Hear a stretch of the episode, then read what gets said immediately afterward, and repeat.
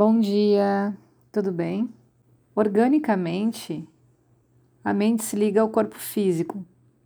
Como a gente já falou sobre a relação com o ego, com a parte instintiva da sobrevivência, e principalmente porque as flutuações do que passa na nossa mente alteram o nosso estado físico, as nossas emoções e sensações no corpo físico. Por consequência dessa mudança do comportamento físico, a nossa dieta alimentar também muda. A gente tende a buscar o alimento de uma forma instintiva, conforme está a nossa mente e as nossas emoções. Da mesma forma que quando a gente faz exercícios físicos e muda a alimentação, facilita para a mudança da mente, ou seja, acontece o caminho contrário. De fora para dentro, a gente começa a equilibrar o sistema da mente pelo que a gente ingere. Assim como o corpo físico, a mente se nutre, se alimenta e expurga coisas tóxicas para esse organismo. E é essa parte que a gente precisa aprender a fazer não ficar remoendo ou se retroalimentando de energias negativas e desnecessárias para nossa evolução. Quanto mais pobre for a nossa dieta alimentar e a nossa qualidade de vida, mais a gente tem a tendência a segurar esse lixo da mente e as toxinas no organismo.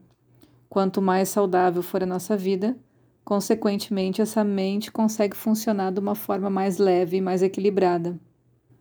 O nosso corpo físico se expressa e reage de acordo com o que a gente come e a nossa rotina do dia a dia. Se a gente faz exercício, tem maior resistência. Se a gente se alimenta de coisas mais ricas em prana, água e alimentos, ele vai ser mais rápido, mais ágil, mais vibrante. Se a gente se alimenta de coisas mais industrializadas, a gente fica mais tamásico. A mente funciona da mesma forma. Energeticamente falando, além da química dos alimentos, a gente também pode alimentar a mente com coisas que deixam ela mais pesada ou coisas que deixam ela mais saudável e mais leve. Por analogia, a gente pode observar o corpo físico absorvendo alimento e que tipo de alimento deixa ele bem, expurgando o que não é necessário para o corpo. A gente percebe esse exemplo do corpo e começa a entender a nossa mente da mesma forma. O que ela capta, como ela funciona com o que ela absorveu e o que a gente precisa mandar embora. E que isso é um comando além da mente. É muito importante fazer isso também antes de dormir, porque a mente continua funcionando de uma forma ativa enquanto a gente dorme, ao contrário do corpo que tem um certo relaxamento. Então, a gente precisa cuidar as últimas coisas que a gente absorve antes de dormir, para que essa mente se mantenha saudável mesmo no sono. Agora, a nossa verdadeira percepção, a consciência em si, ela transcende a mente e o corpo. Ela é livre de qualquer problema ou desequilíbrio. Ela não se contamina com nada que a gente possa absorver no corpo físico ou na mente. E por isso ela é o nosso Deus maior, que vai nos ajudar a equilibrar a nossa saúde para que a gente consiga crescer. Mas para chegar até essa consciência, a gente precisa desapegar das funções desse corpo e dessa mente. Não existe nenhum lugar em particular que a gente possa identificar aonde está a nossa mente, né? É diferente do nosso cérebro e da parte física em si. A mente, como a gente já falou em outros áudios, ela faz parte de um corpo mais sutil mas mesmo assim é um estado de matéria. Toda vez que a gente coloca atenção em alguma coisa, lá está a mente. Então, dessa forma, a gente pode identificar ela e guiar ela. Quando a gente faz a meditação nos atendimentos, focando em cada parte do corpo, no pé, na perna, nos braços, a gente está dirigindo a mente a um estado mais tranquilo, onde ela não precise uh, lutar pela sobrevivência, não precise se manter ativa, mas quando ela é conduzida, ela relaxa, ela gasta menos energia. Então, assim, a gente pode escolher aonde a gente quer colocar a nossa mente. Vai dirigindo ela para estados sempre saudáveis e de energia mais elevada. Não deixa ela permanecer em situações mais pesadas. Esse estado da mente, ele vai se deslocando conforme a nossa percepção. Não é propriamente uma localização da cabeça, ou como algumas pessoas dizem, ah, a mente está no coração. A cabeça é o centro para a mente exterior, que opera através dos sentidos, das informações captadas pelos sentidos. O coração é o centro da mente interior, da nossa natureza mais sensível, que transcende esses sentidos. E tem uma frase que eu gosto muito do Ayurveda, que fala assim: O Ayurveda considera o coração como o centro da consciência. Não se trata do coração físico, mas do âmago do conhecimento profundo em nós mesmos. Não deveríamos confundir esse centro com uma região do corpo. Ele perpassa a nossa atividade mental. Essa frase nos mostra que a mente não está fisicamente em algum lugar, mas que a nossa consciência maior, sim.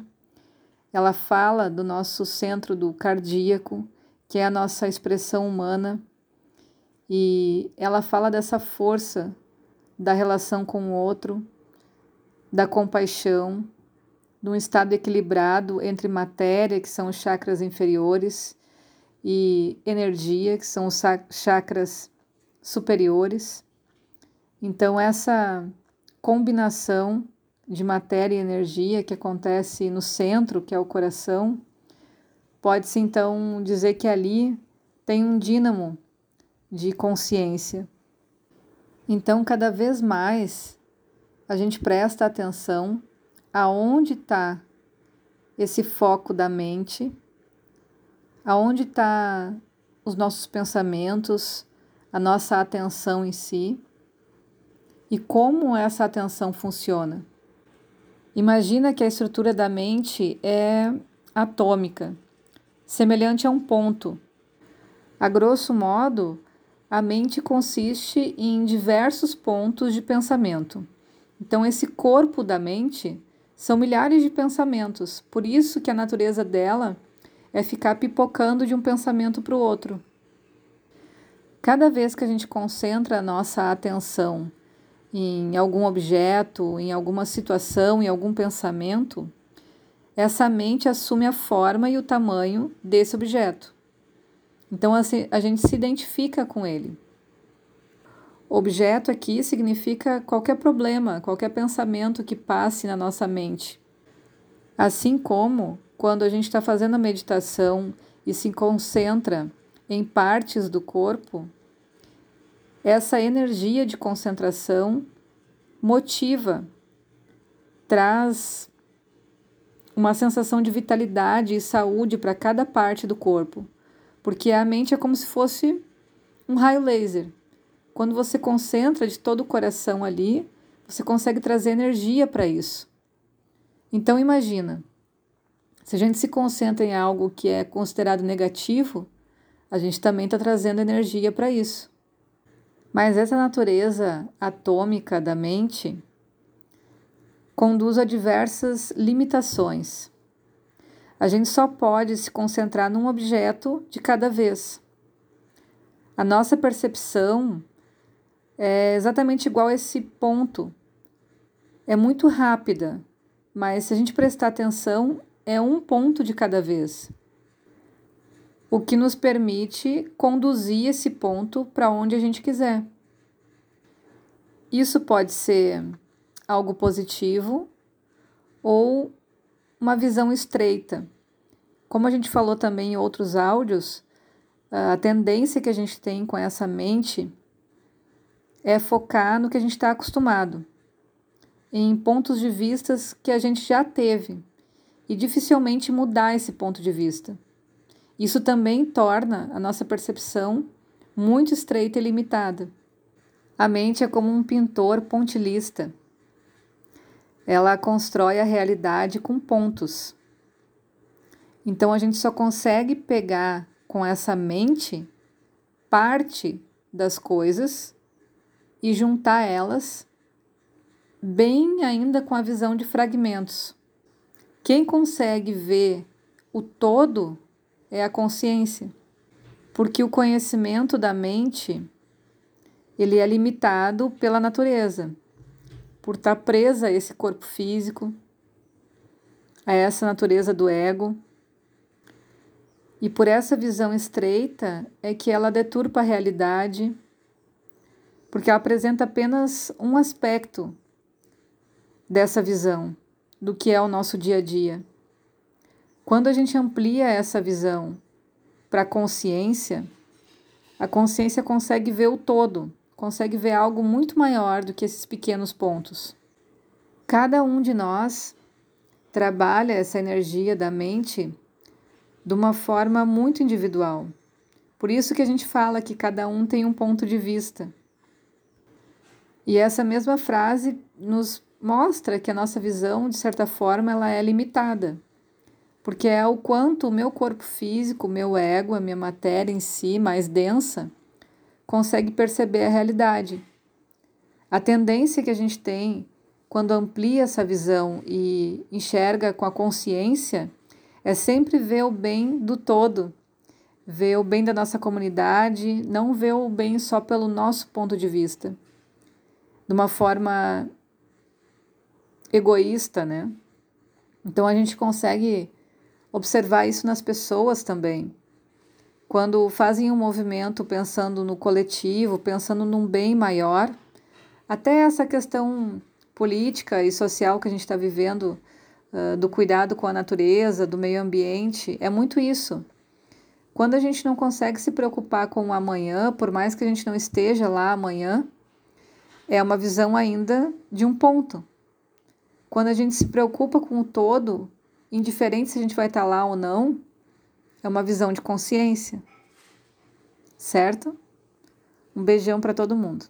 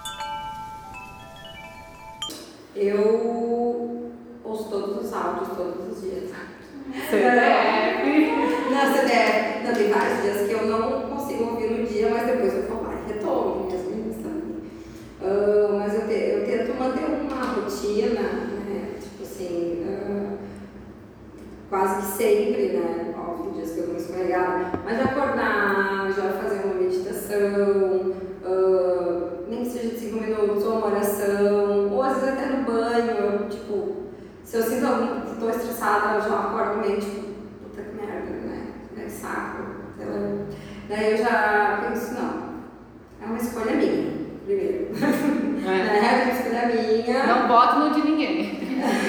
Meu dia vai ser incrível. Eu começo a pensar em tudo aquilo que poderia me incomodar e começo a abençoar todo mundo. Ótimo. E funciona 99,9% das vezes. Ah, que legal. Muito, muito, não sei. Pode ser. É a mente, né?